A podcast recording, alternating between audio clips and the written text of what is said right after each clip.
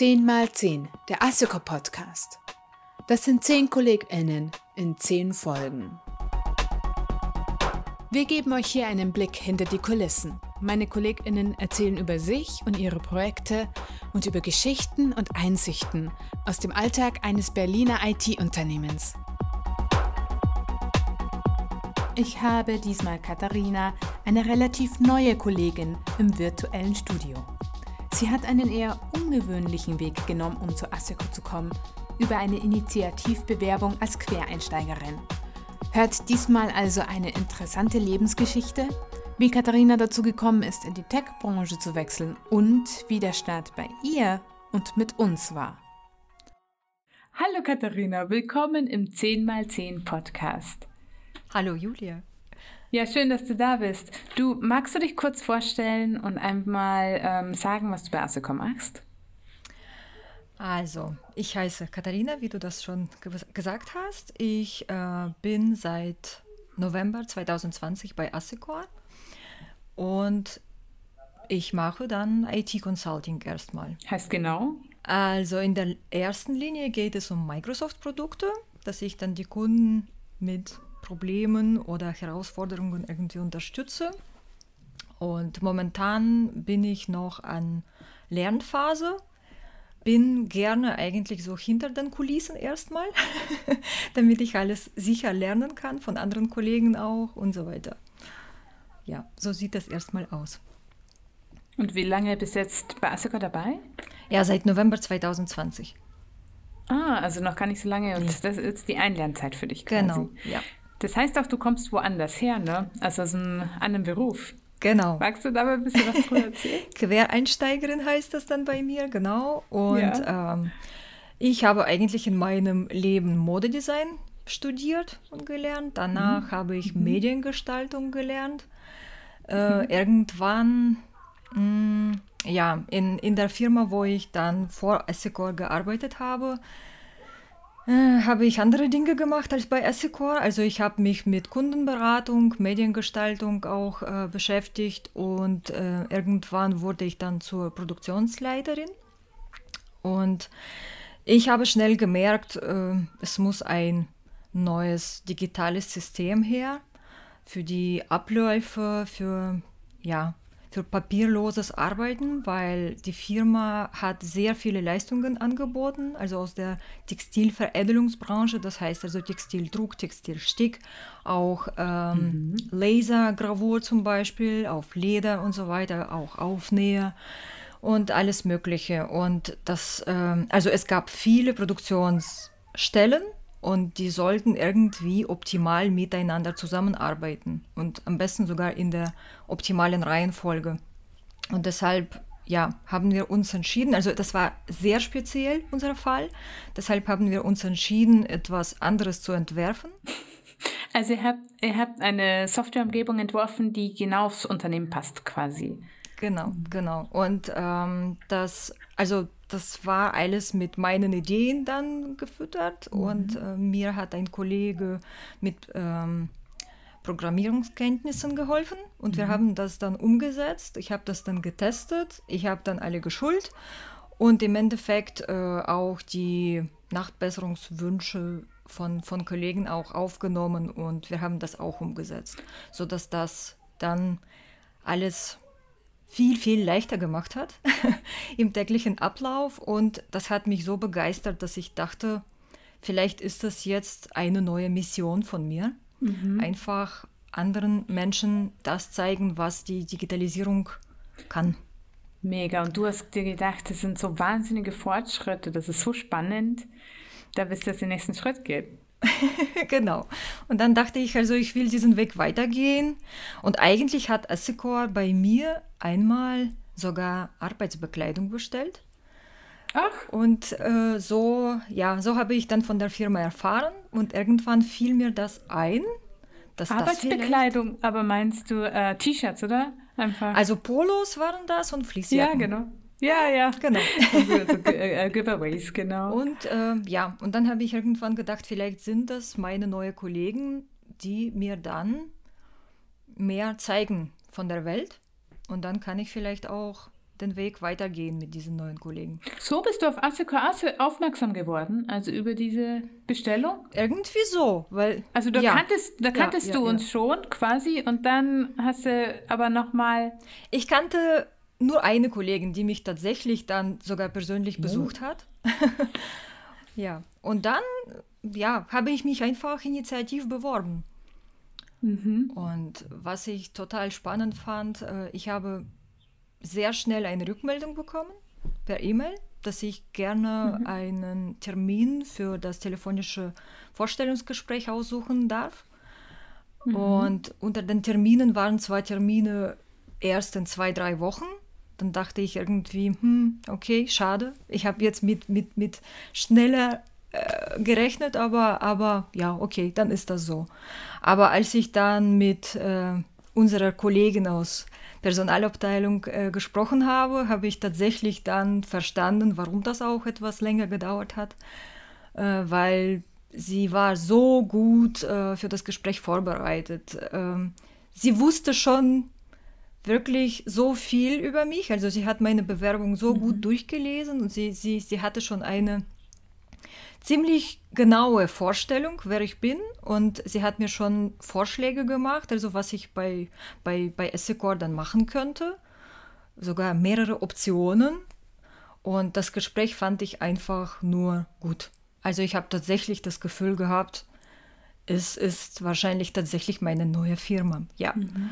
Und ähm, da ich, wie gesagt, also selber noch nicht so genau wusste und äh, konnte auch verstehen, dass das auch für die Firma nicht einfach ist, mit Quereinsteiger irgendwie anzufangen, habe ich dann sofort äh, ein kleines Praktikum angeboten. Mhm. Ein, ein, mit, mit einem Einfühlungsvertrag wurde das dann im Endeffekt umgesetzt. Und ich habe die Möglichkeit äh, bekommen, ein bisschen dann die Firma besser kennenzulernen und dann mich ein bisschen schon bei einer Testaufgabe zu beweisen. Mhm. Und ich habe dann die Aufgabe gut gemeistert und habe ein Angebot bekommen. Uh. ja, und so bist du jetzt da, ne? Genau. Ja, freut mich, das zu hören natürlich. Also ähm, ich, ich denke, wir sind immer offen gegenüber Quereinsteigern, weil es auch bei Digitalisierungsthemen ebenso ist, dass wenn die Leute dafür brennen und sich auch privat oder, oder anderweitig damit beschäftigen, dann ist es auch Gold wert. Genau deswegen ähm, immer gerne. Aber dein Fall ist natürlich auch nochmal besonders, weil du dich so reingehängt hast. Magst du noch mal kurz erzählen, wie war denn so dein Praktikum? Wie ist dir da ergangen? Also mir wurde dann eine Aufgabe gegeben, äh, ein kleines Projekt, sage ich mal so. Das war so eine, also ein, ein Schulungsplattform sollte dann für eine Schule mit Microsoft 365 Produkten irgendwie ermöglicht sein, mit äh, bestimmten Punkten wie zum Beispiel, ähm, dass man das erworbene Wissen äh, bewerten kann, beziehungsweise prüfen, also kleine Prüfungen, Test, äh, Tests und so weiter und dann auch bewerten und dass Zertifikate zum Beispiel auch erstellt werden, dass man auch richtige Unterrichte äh, machen könnte und so weiter. Und das alles, mh, mm, ja, kann man mit Microsoft 365 auf jeden Fall lösen. Ja. ja. Also du bist, äh, wie würdest du dich als Lerntyp einschätzen? Du bist eher so der Typ Autodidakt. Du möchtest eine Aufgabe haben und dann loslegen. Also autodidaktisch habe ich natürlich viele Dinge in meinem Leben äh, schon gelernt, ja, aber also ich finde, Aufgabe geben ist sehr wichtig. Äh, mhm. Aber jemanden an der Seite zu haben, der das schon macht und einfach zuzuschauen, einfach, wie gesagt, zuschauen, zuhören und so weiter, das ähm, bringt manchmal mehr. Also ich meine, die, es ist einfach dann schneller und effizienter, weil man das auch sofort mit der mhm. Praxis verbindet. Also man hat diese Fälle schon live gesehen und nicht einfach so, das funktioniert so und so, sondern man verknüpft dieses Wissen schon mit bestimmten Beispielen und das, das bleibt natürlich besser und länger im Kopf. Deshalb also wäre natürlich ähm, viel besser auch für mich, ähm, wenn ich mehr mit anderen Kollegen zusammenarbeiten könnte. Allerdings geht es aktuell nicht so einfach. Deshalb also ist meine Einlernphase, also meiner Meinung nach, läuft ein bisschen langsamer, als ich mir das gewünscht habe. Äh, nur bin ich ein Mensch, mhm. ich will immer mehr. Und äh, deshalb, äh, wie gesagt, mhm. ich würde mich einfach freuen, wenn ich noch mehr Projekte dann auf dem Tisch habe, auch wenn ich nur zuhöre und zuschaue. Und deshalb habe ich mit diesen Smalltalks mhm. gemeint, ähm, wenn ich sehe, dass jemand an einem Thema dran sitzt und wenn ich tatsächlich irgendwo in der Nähe bin, äh, vielleicht kann ich einfach ein bisschen ah, kurz über die Schulter gucken. genau, ne? ja, ja, über die Schulter, ja. genau das. Ja, und äh, in meinem äh, früheren Leben ähm, hatte ich immer Vorteile, dass sage ich mal so, also die Produktion war auch immer in der Nähe, mhm. direkt hier und deshalb konnte ich mir immer alle Prozesse genau anschauen, auch ausprobieren und deshalb konnte ich im Endeffekt ähm, fast alles mehr oder weniger und das hat mir natürlich super geholfen, wenn ich überlegt, also als ich dann überlegt habe, wie sollte das optimal ablaufen. Hm. Ähm, warst du denn eigentlich schon mal im Büro? Ja, tatsächlich, ja. In November habe ich ein paar Tage auf jeden Fall im Büro verbracht, danach nicht mehr. Und ähm, gestern war ich kurz auch im Büro, um, um eine wichtige Sache dann abzuholen. Und ich habe so, sogar ein bisschen nachgedacht, okay, welche Etage mhm. war das eigentlich? Und wie äh, hast du deinen Einstieg während Corona erlebt? Ähm, also wir haben ja ein paar Sachen eingeführt, damit sich die Leute noch treffen können und wenigstens ein bisschen austauschen können, obwohl jetzt jeder zu Hause sitzt. Zum Beispiel eine allgemeine Mittagspause, an der alle teilnehmen können, mhm. wenn sie möchten oder auch nicht. Und dann gibt es so Sportangebote, ähm, benimmt eine Kollegin von uns quasi die Führung und, und schaltet das Video ein und macht das alles vor für andere. Genau. Hast du da was, was gemacht? Kannst du da ein bisschen erzählen von deinen Erfahrungen? Ähm, ich habe leider nicht viel äh, tatsächlich in der Richtung gemacht, weil ich auch, wie gesagt, ähm, viel Zeit mit, mit einem Projekt mhm. verbringe und da sitze ich an einem anderen Rechner und ah, äh, manchmal mhm. verschiebe ich einfach meine mhm. Mittagspause und mir fehlt irgend, also fällt irgendwann Ah, okay. Ja, ist schon vorbei. Diese gemeinsame Mittagspause. Aber also die Angebote finde ich einfach goldig. Also, dass das auch angeboten wird. Oder äh, dass auch äh, einige Kollegen sich auch nach dem Feierabend einfach kurz äh, treffen. So Plank Challenge war auch dabei. Also ich bin überhaupt nicht sportlich, aber ja. es äh, war ja auch nicht nur über Sport. und also man kann auch miteinander gesprochen und so weiter. Ähm, ich finde einfach gut, dass, ähm, dass die Kollegen einfach daran denken, dass das auch angeboten wird und ähm, dass, wenn man das will und kann, dass man die Möglichkeit auf jeden Fall bekommt. Und ähm, darf ich dich fragen, was, was waren deine Stationen in Moskau und was hast du im Saarland gemacht? Also ich komme aus einer Familie ähm, mit deutschen Wurzeln. Also mein Vater war Russlanddeutscher mhm. und ähm, das Lustige ist, also die, die Deutschen haben in Russland so isoliert äh, gelebt, dass mein Vater erst, als er in die Schule gegangen ist, dann Russisch gehört hat. Und dann kamen wir wieder wie zurück nach Deutschland, also heißt das dann wie zurück nach Deutschland. Ich äh, konnte kein Wort Deutsch und ähm, deshalb war das auch. Wie alt warst du? Also ich war 21 und ich hatte Aha. ein, wie gesagt, Diplom mit Auszeichnung als Modedesignerin. Und dann habe ich auch mhm. versucht, das Diplom hier anerkennen zu lassen. War auch nicht einfach, weil mhm. ich auch ein Jahr gespart habe. Also das war eigentlich mhm. ganz, ganz toll, aber für die Anerkennung nicht. Und äh, mhm. auch äh, russisches Abitur zählt hier nicht als Abitur. Deshalb, äh, ja, habe ich überlegt, was ich, was ich dann weitermache. Und da ich schon ein bisschen grafische Vorkenntnisse hatte, dachte ich mir, okay, ich lerne jetzt einfach was Neues und habe dann mit Mediengestaltung angefangen. Also ich habe ein kleines Praktikum gemacht äh, und habe dann sofort ein Angebot äh, für Ausbildungsstelle bekommen als Mediengestalterin. Und da war ich noch nicht mal ein Jahr in Deutschland. also war, war irgendwie organisch äh, gewachsen. So ungefähr, genau. Sehr schön. Genau. Du hattest ja. auch gesagt, du hast was, erst in Moskau warst, hast du was in Richtung Tierschutz gemacht?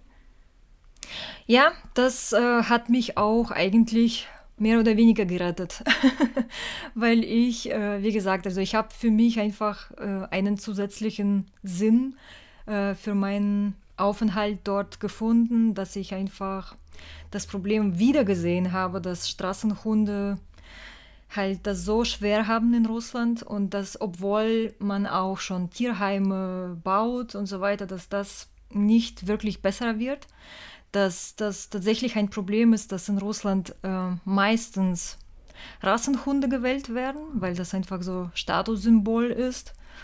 Und das tat mir super leid und deshalb habe ich mich ähm, engagiert. Ähm, äh, also ich habe dann mit einem kleinen Team, mit Mädels, äh, die auch russische Wurzeln haben, die in, in, Deutschland leben. Wir haben eine Webseite gebaut, ähm, wir haben dann Anzeigen aufgegeben. Also es ist natürlich ein registriertes Verein, also gemeinnützig und so weiter, dass wir dann ähm, Tiere zusammen mit russischen Tierschützern äh, gerettet haben. Wenn die dann medizinische Versorgung haben, haben wir auch Spenden gesammelt. Und wenn die Tiere dann halt gesund waren und, und bereit waren, vermittelt zu werden, haben wir mhm. die auch unter mhm. anderem dem deutschen Publikum auch angeboten. wir können hier auch ein bisschen Werbung machen. Also Leute da draußen, wenn ihr genau. einen Hund adoptieren möchtet, dem es nicht so gut ergangen mhm. ist im mhm. Leben, dann wendet euch bitte an Katharina. Ja, wenn, wenn jemand das ausprobieren möchte mit einer Pflegestelle, kann mich gerne mhm. kontaktieren. ähm, möchtest du noch irgendwas sagen jetzt zum Schluss? Ähm, irgendwas, was dir noch am Herzen liegt, was du den Leuten mitgeben möchtest? Ähm, ich äh, möchte einfach allen sagen eigentlich, also wenn ihr das Gefühl habt, ich kann mehr, ich kann etwas anderes, ich äh, brauche nur was Richtiges, um mich weiter zu entwickeln, weiter zu entfalten. Sucht einfach danach. Also es gibt, wie man sogar mit meinem Beispiel sehen kann, es gibt keine Grenzen. Also es gibt keine, also okay, Hindernisse vielleicht, aber die sind, äh, man kann alles. Und äh, wie gesagt, ich habe dann nach den äh, nach den Leuten gesucht, mit denen ich zusammen für Digitalisierung äh, und Optimierung und so weiter brennen werde. Und äh, ich glaube, ich habe die gefunden. Und ja, jetzt äh, ist die Frage, ähm, also ich muss mich jetzt in der Firma richtig finden, also meine Stelle mhm. finden. Da bin ich dabei. Mhm. Und ja, ich wünsche das jedem vom, vom Herzen einfach. Ja, wir freuen uns auch mega, dass du da bist. Danke. Katharina, war ein richtig schöner Podcast. Danke dir. Danke. So, und wir sind schon wieder am Ende dieser Folge angekommen. Feedback wie immer in den Kommentarfunktionen oder per Mail an info@assecor.de.